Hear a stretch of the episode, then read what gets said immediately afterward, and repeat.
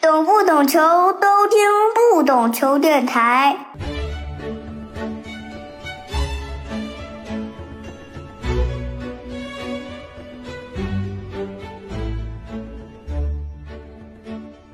欢迎收听不懂球，我是大萌。这一期是久违的海外系列，嘉宾是在新西兰奥克兰城效力的周通，也是刚踢完世俱杯不久啊。大家好，呃，很高兴接到陈老师的邀请，跟大家见面吧，然后也是聊一聊，然后跟大家第一次交流，请多关照。我其实去年啊，我就想找周通来，但那个时候你是刚从国内去到新西兰，我就觉得可能更多的会是你一种对未来的憧憬啊，或者是一个想象中的，比如新西兰足球，是吧？所以当时我就没有找你来聊，我是想，哎，如果你去踢了一年以后再来聊这个话题，可能会有更多自己更深刻的感受啊。我不知道你怎么感觉啊，自己就是比如说去之前啊，或者现在踢了一年，整体这种呃感觉怎么样？确实是吧？这一年回想一下，这一年，包括我跟我老婆呀，包括孩子也大了，慢慢在交流，感觉这一年过得是非常快的。然后每一天都是崭新的一天，然后不管是在呃足球场上还是足球以外的生活中，都面临着新的挑战。就是很多在国内接触不到的东西，我要自己亲力亲为，都是很充实的，也是充满未知的。所以说呢，这个时间就显得过得特别的快。哎，那我们从最开始说吧，是怎么一个契机呢？说你要去新西兰去我们所谓的踢球也好，留洋也好，你之前也讲过接受采访，是说主要是家里的这个原因，因为你老婆要去读书，对吧？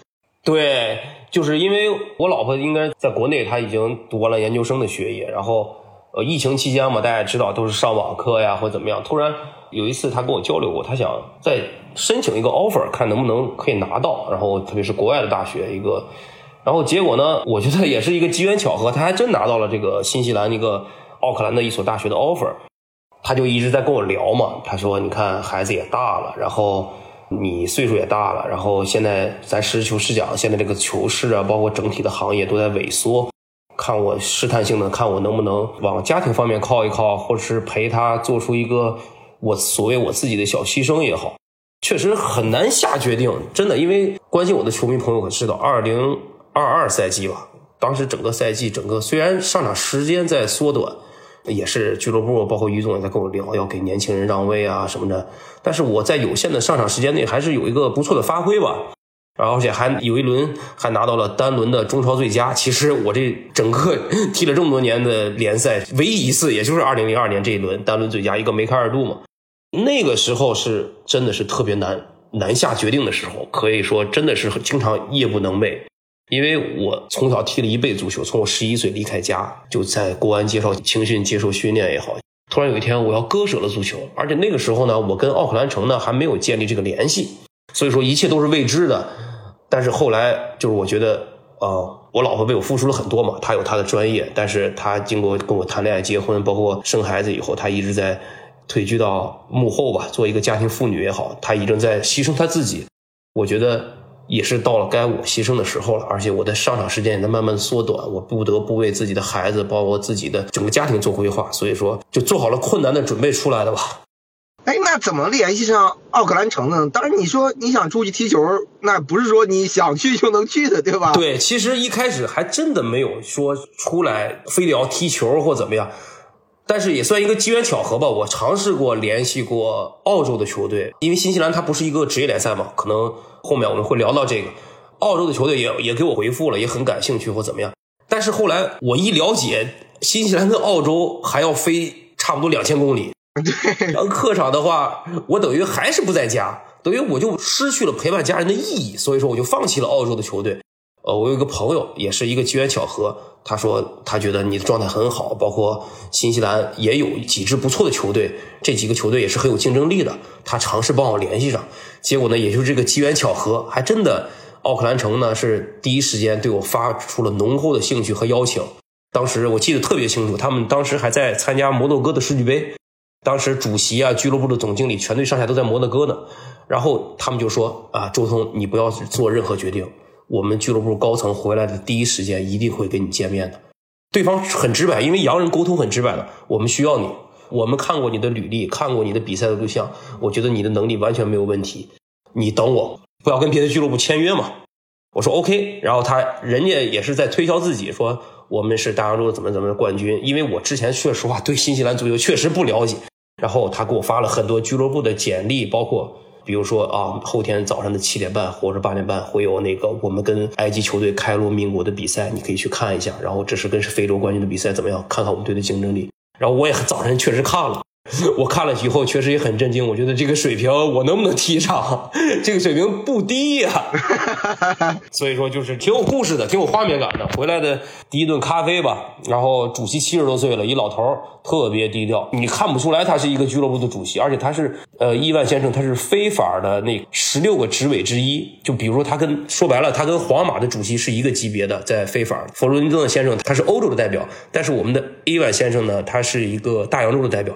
而且他是新西兰那个足协的终称职位，可能整个新西兰也就十来个人有这个一两百年的历史，可能有这十来个人有这个职位，所以说他非常和蔼，他个人魅力很强，然后跟我聊了很多，包括他对足球的感悟啊。虽然他们俱乐部很小，但是他们怎么样的人文关怀，怎么样跟社会接轨，怎么样推广足球，包括他有一句话特别打动我，他说：“周彤，你知道在新西兰，rugby 就是橄榄球嘛，它是国民第一运动。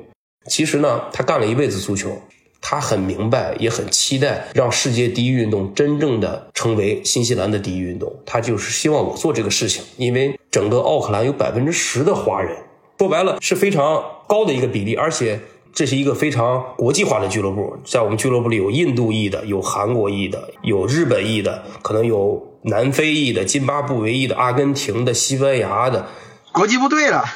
对对，他可能有的是出生在这里，有的是可能是爸爸妈妈是第一代移民，但是他出生在，他是一个多元化、多种肤色，真的很打动我，就觉得包括他们的辉煌的历史，包括他们在做了很多的公益的事情，包括他们对华人社群的重视，然后深深的打动了我，所以说一个咖啡就搞定了一个签约。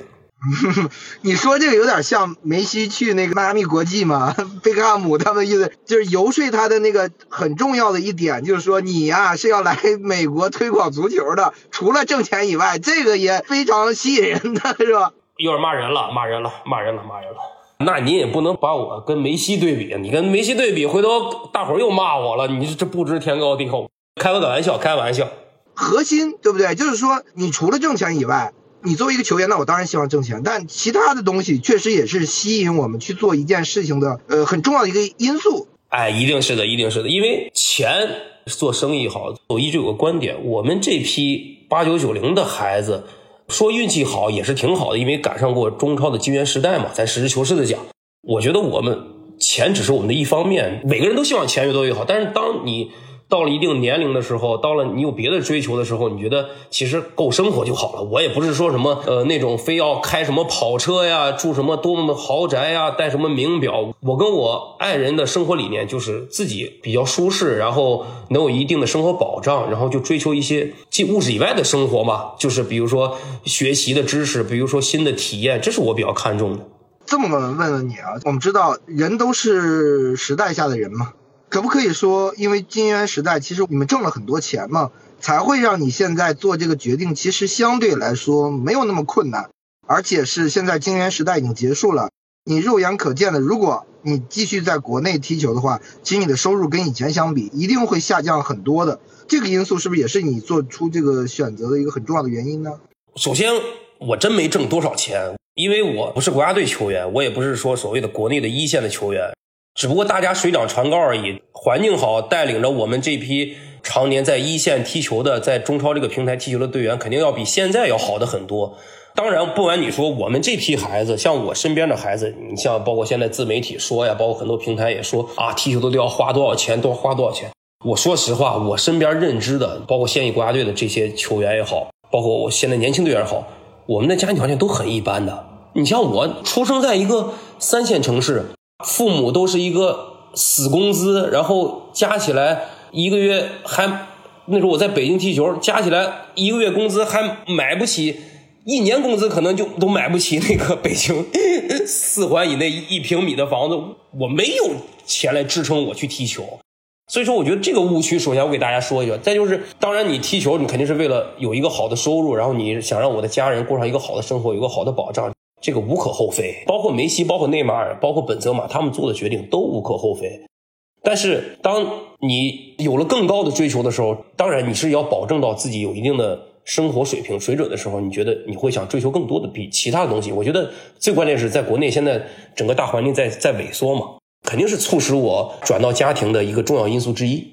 我在这里跟听众讲一点啊，我们当然有一些球员挣了很大的钱，住了豪宅，开着豪车，比如说郜林说什么在广州卖了套房，什么几千万上上亿，对吧？但是我跟大家说，其实有很多球员，像周通这样的球员，因为我认我周边有很多球员的朋友，其实他们的生活完全不像听众想象的，就是很普通，甚至是连连排都没有，连叠拼都没有。就是一个，比如说三室一厅啊，两个人带一个孩子，或撑死有一个阿姨，就就是这样，就很普通的生活。你像高老板他们，他们这种的球员肯定比我要高好几个 level。我一直觉得像高老板的球，他肯定是非常好的。我一直觉得他当时是国内最好的前锋。很多听众、观众、球迷看到都是金字塔尖的人，那各行各业金字塔尖的人，他一定会有一个很好的收入、很好的社会地位，这是一定的。不管你是做什么的。你做自媒体也好，做金融那就不用说了，做旅游、做教育那都都不用说，都比足球要高的多。只不过足球实事求是讲，它的关注率很高，国家队的水平包括还是比较说白了让大家大失所望。所以说有一个点在这里炒作，其实大多数的球员我觉得都还好，而且现在 现在关键物价也很高，我们又是吃青春饭。你真正到了三十二三岁退役了以后，你的生活你重心肯定要调整的，而且你要前期要布局好。那你 NBA 球员挣那么多钱，该破产的还有一大堆吗？哎，有一点我觉得是你们这一代球员相对比较好，比更年轻的一代，因为在你们刚进一线队的时候，其实金元足球没有来，对吧？那个时候你们的收入其实并不高。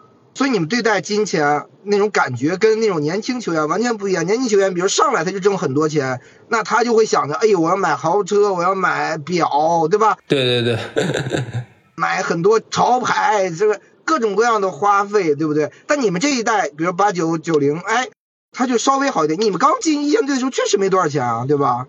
我第一份的工资还不是工资，还不是合同，应该是叫补助。十六岁。当时是我在河北体工队，然后我们我当时从国安去的河北踢全运会嘛，一个月三百二，三百二十块钱。第一份的合同应该是，应该当时是零八年全运会结束后吗？不是全运会之前那年，我们为了全运会练兵，成立一个中乙球队。啊，河北中基是吧？对，河北中基，最早的叫河北天工。你像我跟无锡啊，我们这属于还属于一档的工资是九百六十块钱。对呀，所以说当我们这个钱一点点积累的时候，所以说有的人是什么一夜乍富嘛？当然我们肯定不是这种一夜乍富，我们是一点点积累起来的，而且大家都来自一个很平庸的家庭，然后大家也知道父母很辛苦，然后我们自己小时候训练也很辛苦，所以说对这个金钱来说还是比较珍惜吧，然后也不会。当然，你说的有的人他追求的好的物质生活，这个无可厚非，这个很正常。你有的人喜欢豪车，那就去买豪车，只要是他通过他自己的血汗钱去挣的钱，他愿买做什么做什么，对吧？有的人可能所谓的说我不喜欢豪车，那我们就买个代步就很。这个我觉得我不用去评价别人的生活，过好自己觉得好的生活就可以。哎，那我们回到这个足球哈。你在新西兰去踢比赛，你整个的感受怎么样？因为我们对新西兰国内的联赛其实了解没有那么多，大家撑死知道有个惠灵顿凤凰在澳大利亚这个联赛，那新西兰本地的这个联赛里面是不是特别强调身体对抗？其实是对于你这样球员来说，是不是还有有点吃亏啊？或者说有一方面也有优势，因为你更灵活嘛，对吧？确实通过。包括我自己这一年的这个训练比赛也好，包括我自己以前也不了解新西兰足球，现在通过一年，我给大家讲一讲这个。首先，这个国内联赛的体制吧。你说的费灵顿凤凰，它属于职业球队，它是在踢 A League，就是澳大利亚联赛。但是有一点不好的是，A League 呢，它是2007年就参加了 A League，但是前些年澳洲进入了亚足联，这个就让费灵顿凤凰非常尴尬了。它因为它属于大洋洲足联。就算他拿了再好的成绩，他是不能参加亚冠的。对，所谓的他不能参加亚冠，他肯定就参加不了世俱杯了。因为是我来到奥克兰城，世俱杯是我非常看重的一个点嘛。他让我体验更多嘛。新西兰联赛呢，它是一个半职业联赛，也就是我们所说的业余联赛。但是我强调一句，虽然它是半职业，但是业余的，但是不代表它水平很差。新西兰联赛有一二三四，光有正常的半职业联赛有四级联赛，四级联赛下面还有社区联赛，你不要小看。那它这个整个赛事体系非常完整的，对，非常完整的，因为它这个载体有限嘛，它的经费也有限，它分为南区联赛。中区联赛和北区联赛就是所谓的常规赛，就 NBA 的常规赛。最后的每个区的前几名呢，在打季后赛，然后季后赛再决出决出全国冠军，是这个样的。很多误区吧，就说啊，你一个 T 约联赛怎么样怎么样？确实是，确实是我很不容易。就像我的队友，他们有很佩服我去挖马土比赛，去踢大洋洲冠军联赛，马上决赛了。然后我头一天晚上去他们小队员屋聊天嘛，他们有时候也拿我找乐，教教我英语什么的。我一看他怎么在拿着电脑一直在做心电图啊，我就特别纳闷。我说你在干嘛？然后他说他是澳大的学生，他是学这个医学的，他要完成他的作业。哦，当时给我冲击特别大。这个小孩二十岁，刚跟中国国奥队踢完，等于比中国国奥朱晨杰、蒋胜龙他们小两岁，把中国国奥队赢了，然后还是澳大的学生，还是那国奥的球员，而且他们今年要踢巴黎奥运会的。嗯，对对对。你懂我们的，就说明他的足球水平不差，他的学业又又很好，而且他的前景是非常好的，可以可以两条腿走路，一个走学业，有个很体面的工作，另外一个他可以成为职业球员或者是半职业球员都可以，冲击很大。哎，那那边身体对抗强吗？整体感受下来，是确实是我实事求是讲，确实这个老外，你甭管他白天是从事什么工作，他有的很多是足球教练，你懂吧？说是业余的，但是他从事的还是跟足球相关的工作。只不过新西兰足协他命名的，我们就定位就是业余联赛，然后他的身体对抗还是非常强的，因为老外这个上来是真干呀，甭管是训练还是比赛，这因为他们没有这个不像东方文化这个训练的时候让一让，对吧？对，不管是训练还是比赛上啊，悠着点啊，大家啊点到为止啊，他们不存在这个，就是甭管你白天我这 说白了，白天我工作再辛苦，我到训练的时候就换了一个人。就是真的特别特别好，哎，那他们整体你觉得联赛，因为它是半职业嘛，而且经费有限，就比赛下来，你感觉他们整体的，因为你也肯定打客场嘛，比如整体的这个基础设施啊，包括比赛的氛围啊，这种感受怎么样？那肯定是跟中超跟国内比不了啊，它那个载体跟资金在这放着呢。你我举个例子来说，我们去打一个很重要的比赛，我们去惠灵顿，我们下午比如说那个两点半比赛吧。我们早上要六点从在机机场集合，坐七点的航班，我就当天去。对，当天去，然后找一个地方吃一个简餐，然后休息一会儿，直接去赛场比完赛当天就回来。有点比我们业余球还那个，有业余球他们就比如说稍微正式点的比赛去客场还 提前一天到呢。这还是一个比较重要的比赛，说白了就是，但是没有一个人有任何怨言，你懂吗？就是这习以为常，这就是一个常态。对，习以为常，这就是一个常态。但是呢，我们明年嘛，二零二五年这边要转职业联赛的，这个是非法已经确认了。然后我们这，我们前两天也跟那个俱乐部也在开会，也在跟我们说这个事情。因为非法他给大洋洲最后的期限是二零二五年嘛，这边肯定要转职业联赛的，甭管是以大洋洲为载体也好，还是以新西兰为载体也好，这个情况肯定要变的。我的队友们也很冲，他们经常跟我聊，他们说我太羡慕职业球员了，因为。哪怕就是他们一天只想足球就考核，他们不像现在这样。所以说，我觉得有的时候是不是我们中国球员被保护的太好了，或者是不够珍惜了？看看我的队友，我觉得确实是这样的。哎，那他们比如说你去那些球场，大概上座率都怎么样啊？然后是不是有很多人去去看的？因为确实你刚刚也讲了，这个足球在新西兰是一个没有那么重要的运动吧？说实话。先从球场的硬件设施吧，草皮质量大多数都是还不错的。比如说，它基本上都是，因为它去年举办了女足世界杯嘛，它大多数的很多的比赛场地都放在那个女足世界杯的训练场，草皮质量没问题。但是它因为没有太多观众嘛，它的看台啊，包括它的文化更接近于社区的性质，然后它的球迷也不是很多，在基础设施肯定跟中超是比不了，这个是肯定的。氛围嘛。说实话，肯定也跟中超比不了，毕竟一共就整个国家才五百万人口，然后大多数都在都去看橄榄球了或者怎么样。但是通过这个国际足联的推动，包括去年女足世界杯的举办，整个上座率还是很不错的，也是在慢慢提升。而且你也看到很多小孩现在开始走进了球场，慢慢的足球的地位也在慢慢上升，这个是我亲眼而目睹的吧。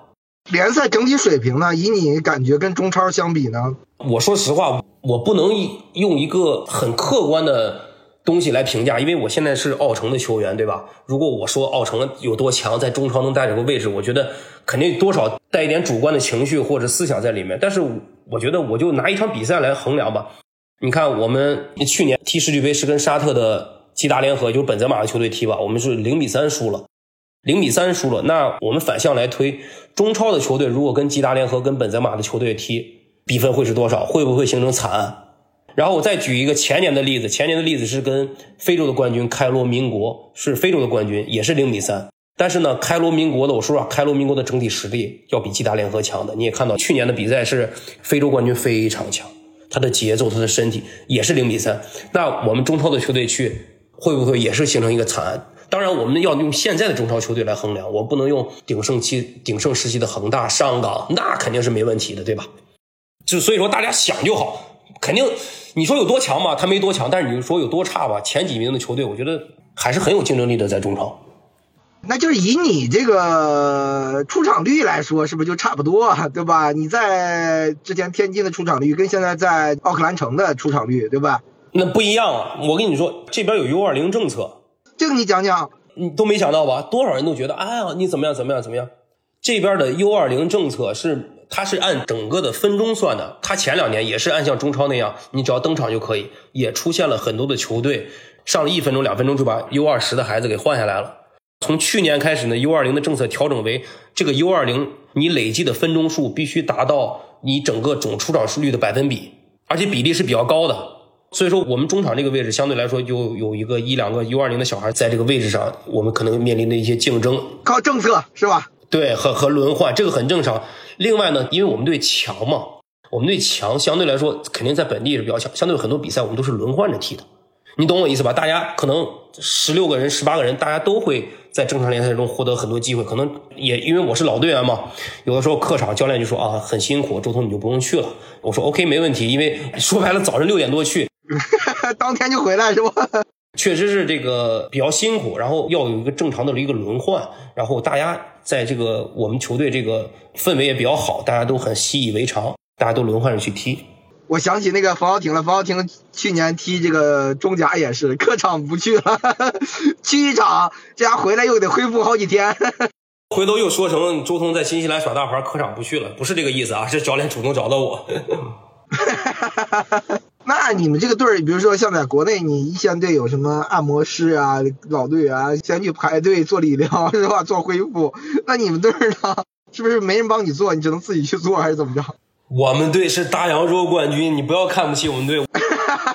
我们队去世俱杯的主治医生，他需要给非法那个报他的参赛的名单。我们队主治医生是整个大洋洲新西兰 top three 前三名的综合性医生，是非常知名的，在全球都能查到的。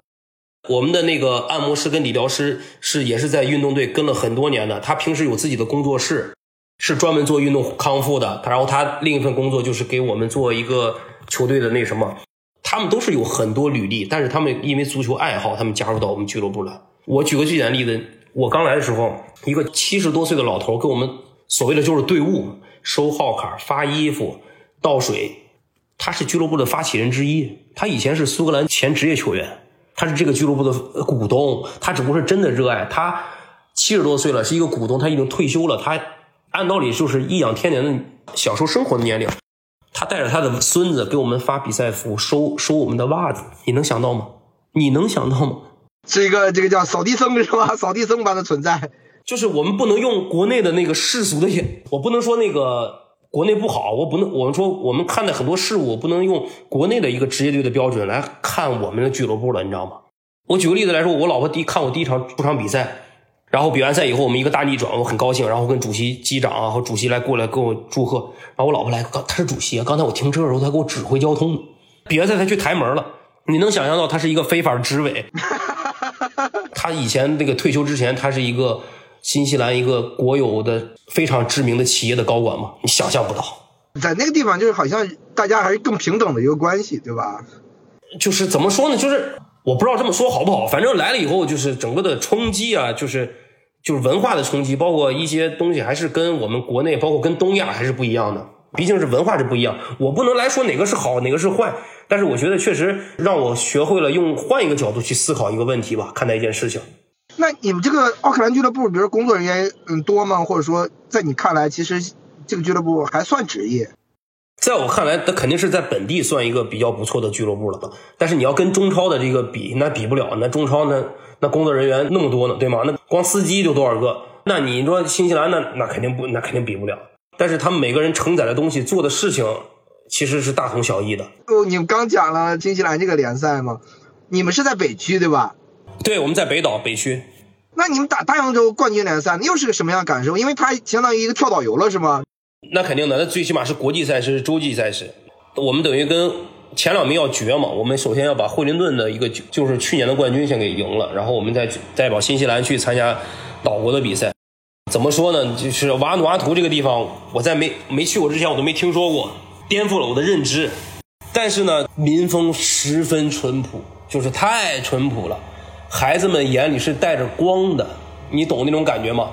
就是他们发自肺腑的，就是欢迎你的到来，然后啊，给我踢球，然后那种感觉。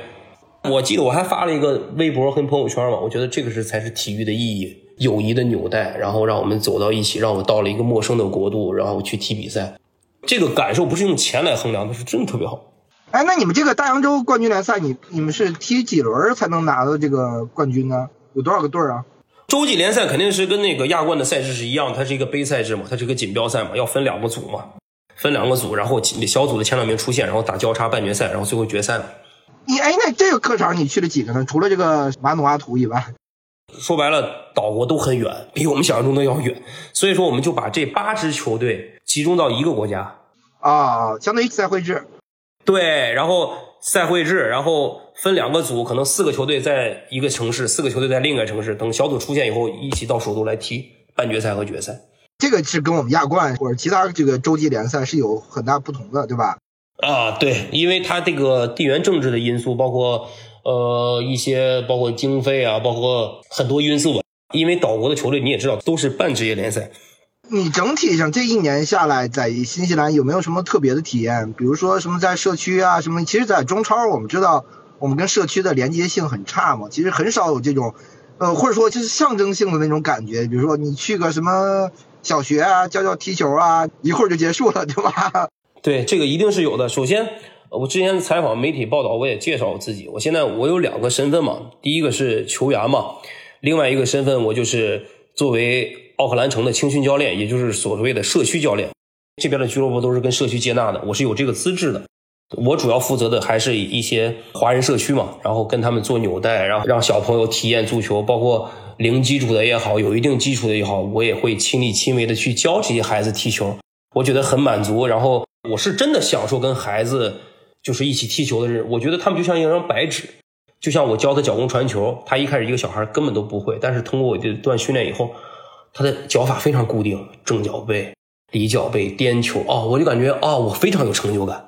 这边的很多的跟公益的设施啊，包括跟什么的，都是全民开放的，大家想走进来、走进球场也很非常容易。然后我也一直在推动做这个事情，包括我们今年俱乐部也会做一些，比如说针对亚洲的一些呃，类似于青训学院啊，包括这种东西，而且我也会参与其中。然后我觉得很有成就感，很有参与感。那以你的感觉，比如说新西兰的华人的家长对于足球的态度，或者说孩子对于足球态度，跟国内是不是有很大的不同呢？还是不是还是说我们像东亚这个一样那么卷啊，对吧？就是我一定要干成个什么？我说句实话啊，我在这边接触的家长，呃，相对来说比较多。我在国内没有接触过踢球孩子的家长，因为我够不到，因为我在一线队，你懂吗？我的身边的孩子，像我孩子这么大的孩子，还没有到接触足球的年龄，所以说反而在国内跟这些青训跟什么是脱钩的，反而在新西兰我是能跟他们接轨的。所以说这边的家长，呃，首先都是他们的父辈，比如说都是他们在国内啊，他们很关注，曾经很关注过国内的中超联赛，包括金元足球，他们也是一直在看，包括他们国内的亲朋好友都知道我，他们也都很多人慕名而来，首先是对我。不管是球品还是人品的一个肯定，然后送到我这里来，呃，那当然我要一分责任嘛。当然，我一直就教育他们，我一直拿那个我们俱乐部的一些青年球员为榜样，不但要踢好球，还要上好学，还要这个是我对他们最大的要求吧。两条腿走路嘛。哎，那那边接受青训的话，他费用高吗？费用，我说实话，我都这费用，因为这边都不是那种全天候的那种训练呀，寄宿性的，这边是没有的。你像以我们梯队为例，可能一周一到礼拜五可能就练训练个两到三次，然后礼拜六、礼拜天练一次，也就这个样子。那我们一线队可能多一点，但是也不是说多太多，你懂吗？肯定没有职业队那么训练那么系统，或者那个周期那么长。但是还还可以，还可以，基本上也是每天训练或怎么样的。我不知道你在国内你的教练证考到什么级别了，或者说在那边是不是还可以继续考？这边有继续考，然后但但是我们也是嘛，也是时间的因原因嘛。因为我做的是社区教练，他不是一个 professional 教练，所以说呢，对这个教练证呢，他的他的审核不是很严格的。呃，因为整个国际足联的规定是亚足联 B 是跟这个大就是整个国际足联是认可的。这个也是我去 新了解到的知识，所以说我肯定是没学到亚足联 B，所以说呢，我以后有机会肯定也会努力去学习的，不管是回国考也好，还是在这个大洋洲这边考，肯定有机会肯定要学的。呃，我们聊聊那个世界杯的感受啊，因为你说世界杯也是你一个去那儿很重要的一个动力吧。可能我们只有恒大有球员有机会站在那个舞台上，我不知道你踢世俱杯，说真站在那个舞台上的那种感受是什么样的呢？我说实话，那天我汗毛都立起来了。嗯，还是有那种紧张、兴奋，好像都有，是吧？我从小到大踢了那么多比赛，我就以前也觉得在中超踢过很多什么德比啊、保级啊，包括挑战领头羊、客场工体啊、八万人啊都踢过。但是你真正参加了世界级大赛以后，真的是不一样的。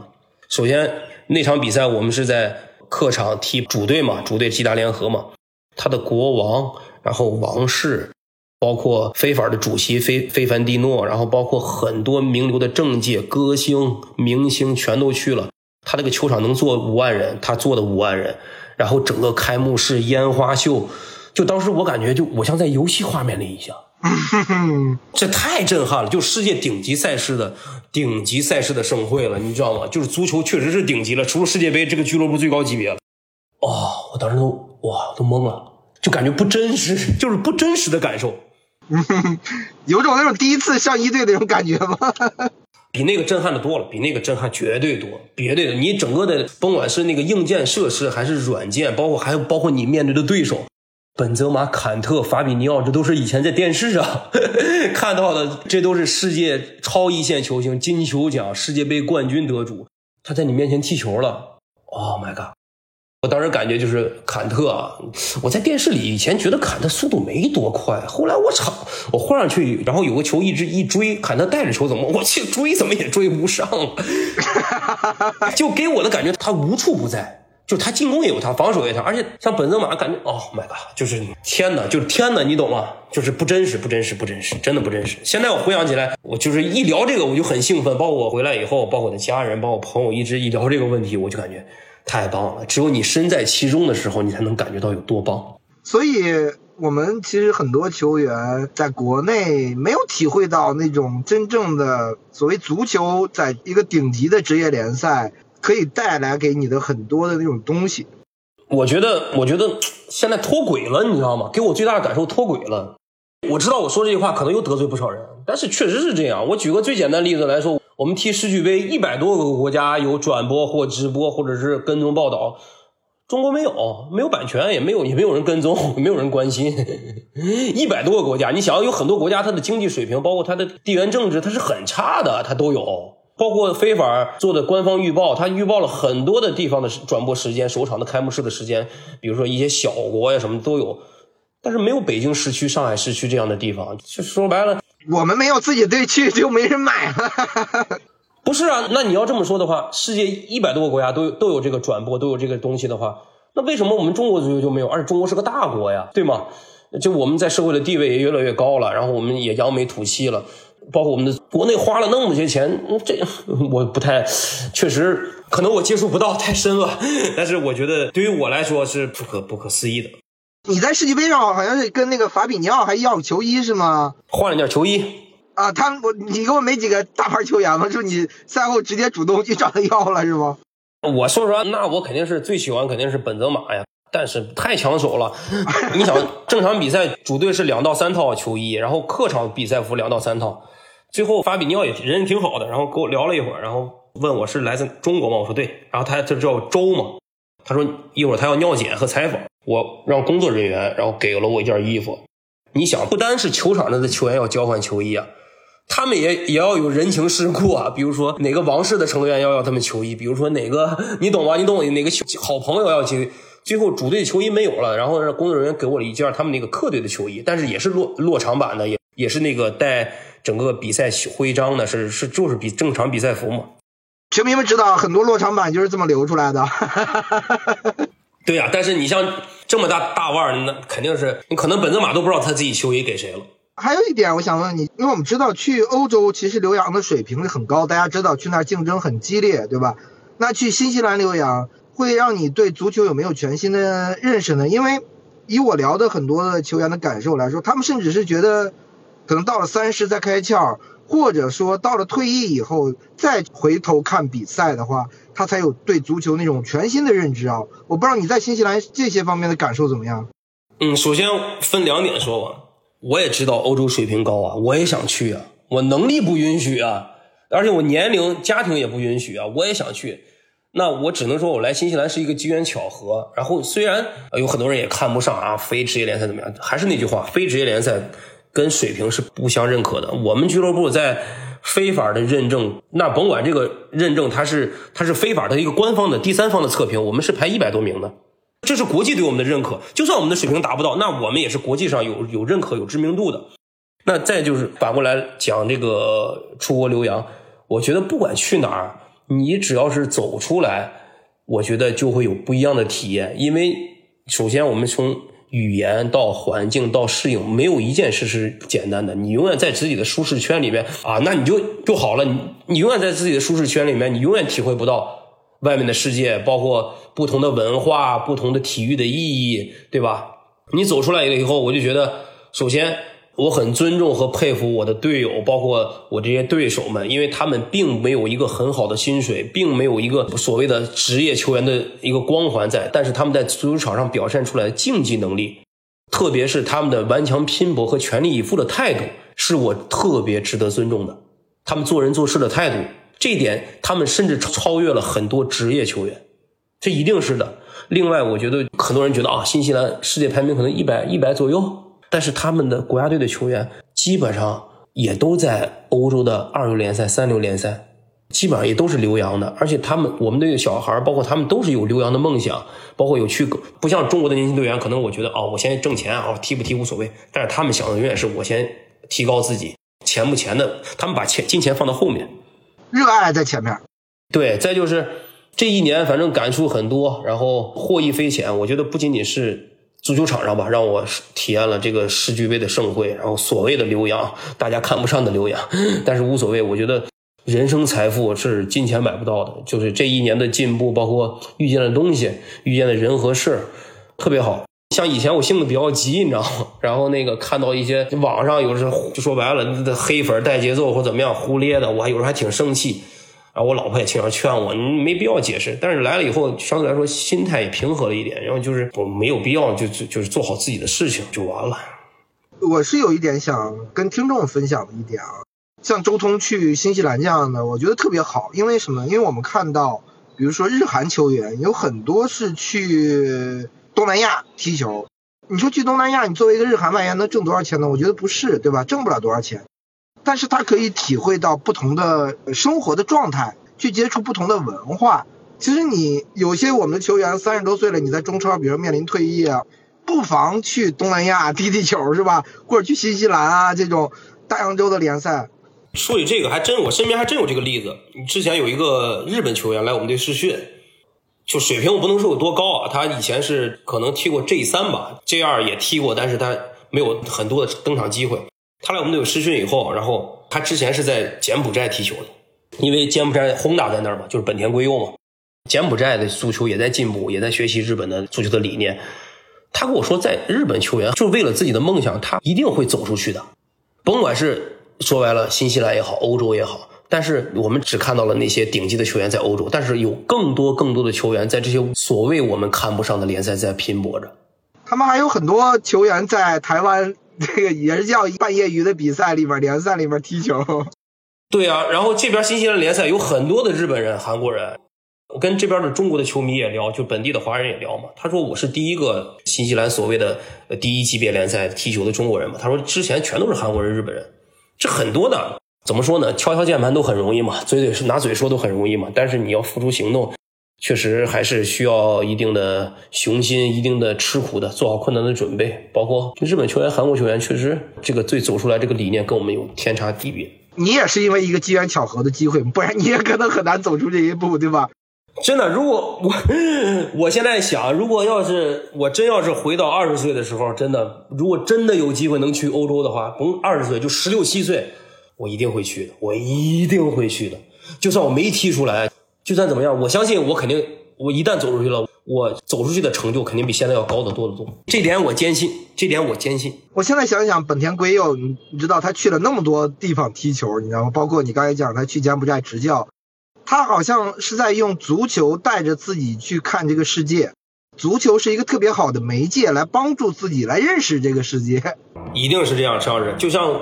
没有足球，我这辈子也也不可能去瓦努阿图，我都不知道瓦努阿图这个国家。但是因为有足球这个纽带，我去了，而且我看到了当地的风土人情，看到了孩子们对足球的热爱程度，那眼里带着光的那种感觉，啊，真的很棒很棒。那我们知道，呃，生活的意义永远大于足球，踢球本身是为了生活。那我想知道你在，呃，新西兰的生活是怎么样的？你每天的这个安排啊，比如说你也说了，不是每天都训练，对吧？基本上都是每天训练嘛，当然训练强度肯定要比国内的中超的可能要次数跟频率，嗯，可能是百分之八九十。正常的安排，我说一下正常的安排吧。一般训练的当天，一般我是，呃，因为我爱人去他们大学比较早嘛，他一般七点多起床以后吃个早饭他就走了。然后有时候孩子起得早的话，我们就一家三口吃个早饭。然后一般早晨送孩子任务是我去送孩子。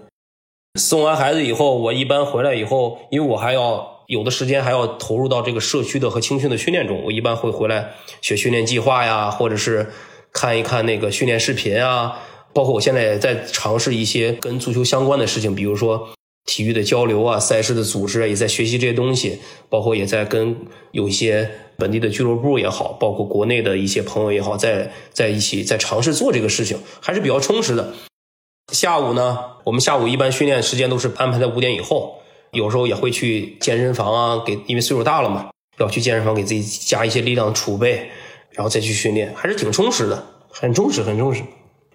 想问问你，整个融入这个新西兰的生活怎么样？因为你刚才讲的那个当地有百分之十的华人，对吧？那是不是相对来说你融入起来是容易的？因为毕竟有你的身份在，然后身边肯定有不少的朋友，对吧？包括你老婆也有同学嘛，是吧？对对对，你相对来说，首先这个这个国家是一个移民国家，它是比较相对来说比较平和，然后它，呃，反正我是没遇到什么种族歧视什么的，我是没一一次都没有遇到。这边的老百姓说白了，为什么都说是土澳纽村呢？说白了就是，它不像欧美的发达国家那样，虽然它也属于发达国家，但是不是那种国际性的大都市的那种感觉，民风还是非常淳朴的。嗯，人和人的之间距离是近的。对，然后他还是比较友好的，然后因为都是移民国家，来呃不同的种族肤色什么的，所以说大家的包容性还是很强的。我不知道这个你现在英语英语怎么样啊？这经过这一年的这个训练，反正我英语我我就一直。就是怎么说呢？就是敢说，你知道吗？然后因为之前可能很多队友也知道，因为在国内的时候，我跟老外交流也算是在国内球员中比较多的。我那二把刀的英语也能够简单的也能帮助他们打车呀、吃饭呀，包括聊天啊、聊一聊比赛复盘呀，都没问题。然后来了以后呢，肯定是这个大环境所致，肯定会逼着你进步的。特别是在球队训练的时候、比赛的时候，他是没有中文翻译的。可能会议的时候，我我有朋友会过来帮忙翻译，可能他也是在俱乐部做一个 part time 兼职也好。但是经过这一年，包括对我很友好，也会教我一些英语的发音啊、单词。我觉得生活完全是没有问题的，我也敢说。然后再就是现在手机啊，也有翻译软件啊，也有什么的，肯定会突飞猛进的。因为我觉得敢说特别重要，因为东亚人很多，其实我们不太都腼腆嘛，觉得说的不够好就不想开口了，对吧？还是那个环境没逼到你的份儿上，你你就是吃不上饭了，你就得不出去说行那 那肯定都得说呀。反正我觉得英语简单的交流、生活的交流是没问题的，但是我也慢慢通过。也发现，我想以后想做更多的事情，想做教练也好，包括想从事体育方面的相关工作也好，我还需要不断的学习和跟这个世界这个足球去接轨。所以说，我也在这几年，我也会去学习更多的英语，特别是一些专业的英语，特别是让自己的更充实一点吧，更强大一点。那你的生活，你比如说你目前来看，你遇到最大的困难是什么呢？生活的最大小呢，就是当时刚租房的时候，家里没有家具啊，然后刚来的时候着急忙慌租了个房子。我孩子当时才三岁，坐在行李箱上吃饭，那照片我现在都留着呢。而且马上要过年了，就像你说的，我们在国内最起码也是一个舒适圈呀，有双方的父母，对吧？有阿姨，然后最起码都是独生子女，然后但是来了以后，一切都是自己亲力亲为的。哎，那你们去刚过年的时候，那个春节怎么过的？呃，我老婆从那个小红书买了一个二手的餐桌，小红书上买的，因为在海外没有闲鱼嘛。老外要买餐桌的话，他需要预定，他这边都是需要预定，可能现货非常少。相对来说，二手的华人的小红书，你可以给他加呃车钱，他可能就给你送过来了。那着没办法着急啊，着急啊，那就小红书买一个二手的餐桌送过来。然后买了几把餐椅，没有电视，没有沙发，没有没有任何人。然后买了一个现货床，一个床垫然后就这过年。然后我老婆包了一个饺子，然后一开始还没怎么熟。我说实话，想想确实挺感觉挺苦的，挺那什么的，但是也很快乐。但这也是美好的记忆。对，一定是，一定是。你会很长时间，或者说一辈子，我会记住 那天晚上你们怎么吃的那顿饭。对呀，我刚来新西兰的时候，我们拿了七个行李箱，带了个三岁的娃。然后我们俩是来这边一个朋友没有，一个亲戚没有，全靠我们俩自己呗。安个窗帘都要自己的，这边人很贵，不是你有钱就能就能想干嘛的，所以基本上都是自己亲力亲为。那现在整个家应该算是完全的妥当了，是吧？慢慢的，我们俩年轻嘛，也适应比较快。然后再就来之前也做了很多攻略，做了很多困难的准备。也知道不是出来享福的，我们又不是什么什么大富大贵之家，然后出来是享受生活的，我们还要靠自己，然后要学东西，然后要关键是要学习，然后要整个先把家里的家长里短理顺，然后我要踢球，所以说就是亲力亲为。我不知道你方便说一下你在新西兰的收入吗？俱乐部的收入落差还挺大的。那有合同啊，那肯定不能说呀，跟中超肯定比不了，但是在新西兰的话肯定。如果要是普通的老百姓的生活是完全足够的，那你整体的，比如说你在这个新西兰的花销呢？比如说，那就是你租个房子的花销，其他的其实是日常生活也不用太多。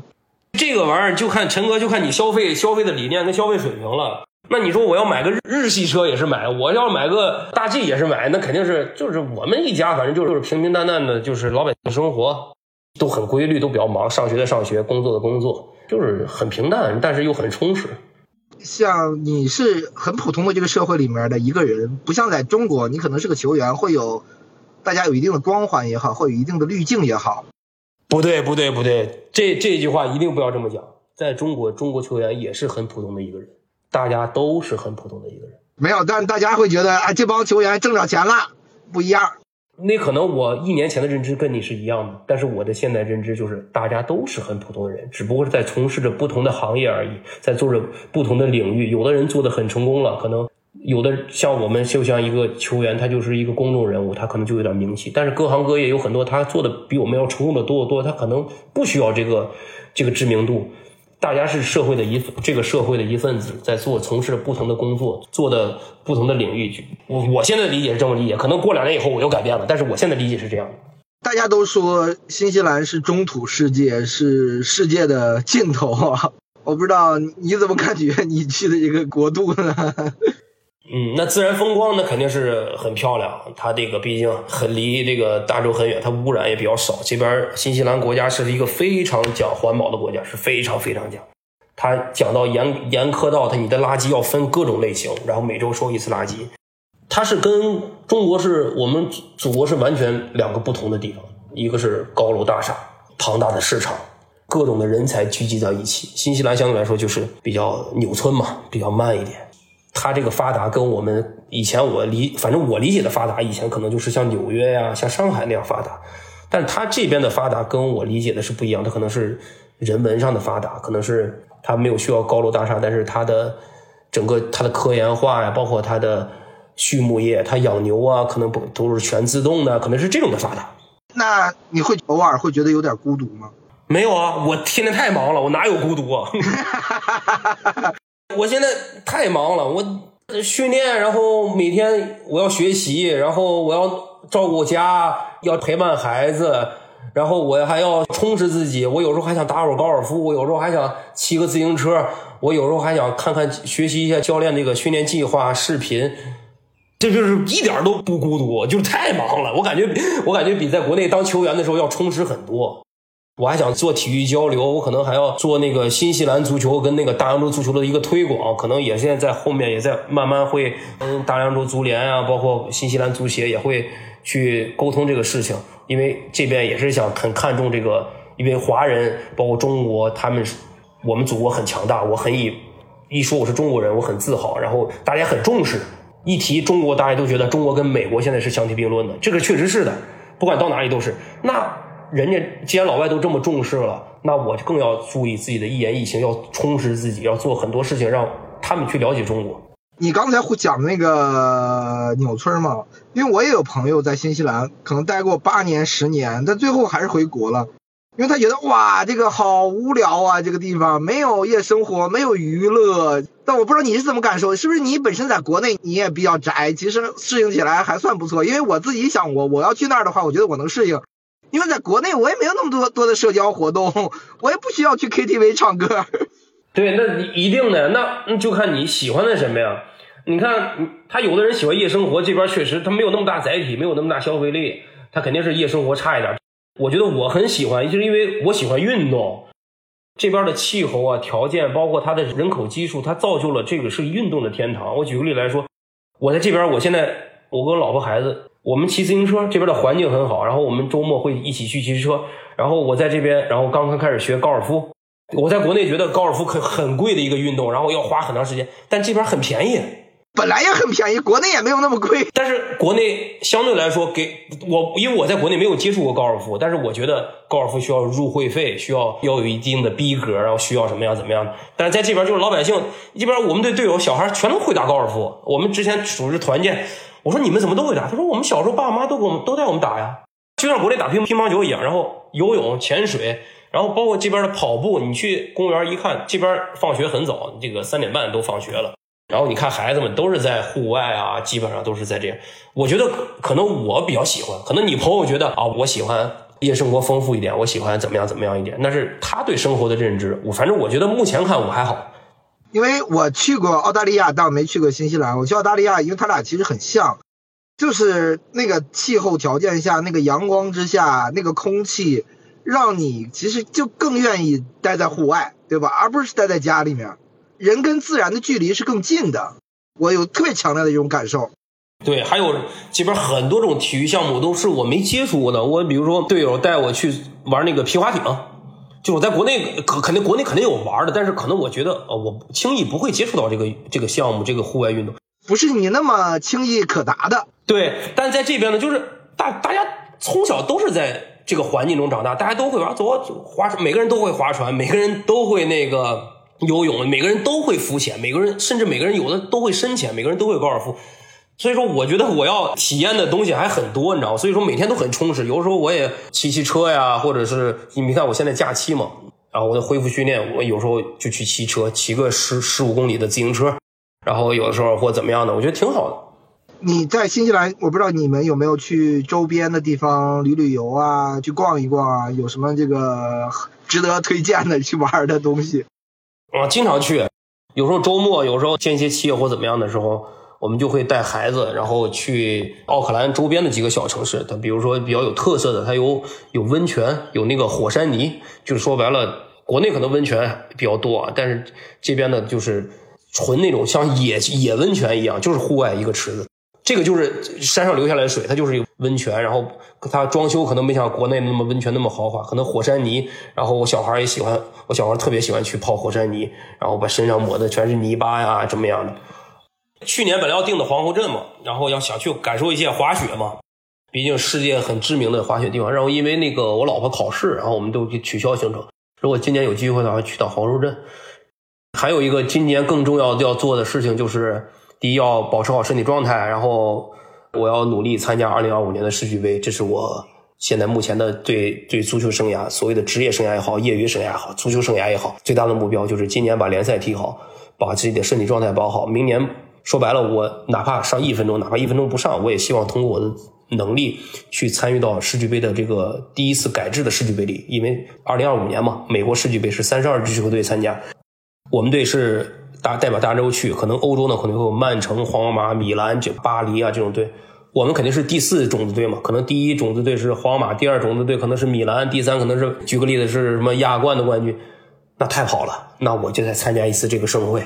这是我最大的目标。再就是今年呢，我想做一些体育交流和赛事推广的活动。然后我希望，呃，有机会呢，跟奥城这个俱乐部，不管是一线队呢，还是梯队、青少年的孩子，去国内打一些交流的比赛、访问。然后也希望国内的一些，不管是一线队还是青年队，因为中青两国那个国家的关系是非常好的，所以说这点也促使了我想做更多的这样事情。